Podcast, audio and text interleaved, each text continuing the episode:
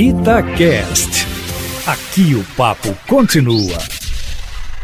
Esse aí deve ser um dos segredos mais bem guardados da história da República, viu? Porque, de fato, ninguém, a não ser os nele diretamente envolvidos, a partir do presidente Jair Bolsonaro, poderão dizer porque o Exército acaba de passar a mão na cabeça do general Eduardo Pazuello, ex-ministro da Saúde, que antecedeu ao atual Marcelo Queiroga. Porque ainda ontem, dia em que o Exército resolveu se deixar enquadrar pelo presidente Jair Bolsonaro, transformando-se num órgão de governo e não mais de Estado, como aliás já fora feito antes com a Polícia Federal, o presidente usou a sua live semanal para dizer, entre outras coisas, que ninguém interfere no sistema de punições das Forças Armadas, quando é sabido que ele mesmo se manifestou em mais de uma vez é, contra qualquer punição seu general de estimação, que no dia 23 de maio participou no Rio de Janeiro de uma manifestação em apoio ao presidente, subindo até mesmo em um carro de som para saudar o público, sem o uso da máscara como agravante,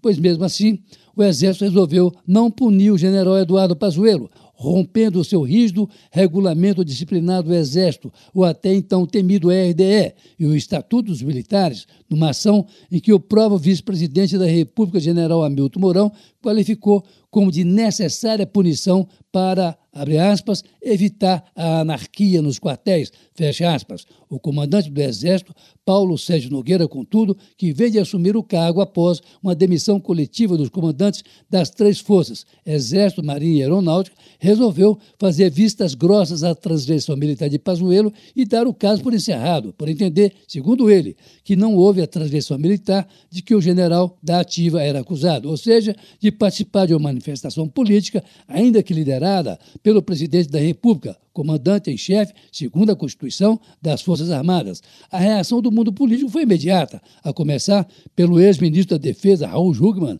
que classificou como capitulação do comandante do Exército à vontade do presidente da República. Depois, pelo ministro do Supremo Tribunal Federal, Marco Aurélio Melo, que se diz preocupado com a quebra da disciplina nos quartéis, enquanto os militares que participam do governo defendem a não punição, alegando que, no caso contrário, o enquadramento no general Pazuello. No EDE poderia ser interpretado como uma ação de real intenção de atingir o presidente da República, que defendia, claro, a não punição, e agravar com isso a crise nos quartéis. No fato, Alessandra e Júnior, é que a falta de punição a Pazuello rompe uma regra básica das forças militares em todo o mundo, que se baseiam na hierarquia e na disciplina, para se manterem fiéis aos seus comandantes, tanto assim que o general Paulo Sérgio Nogueira teria se reunido com o alto comando do Exército, formado por 15 generais de quatro estrelas, para informá-los previamente de sua decisão e demonstrar que prevalece na força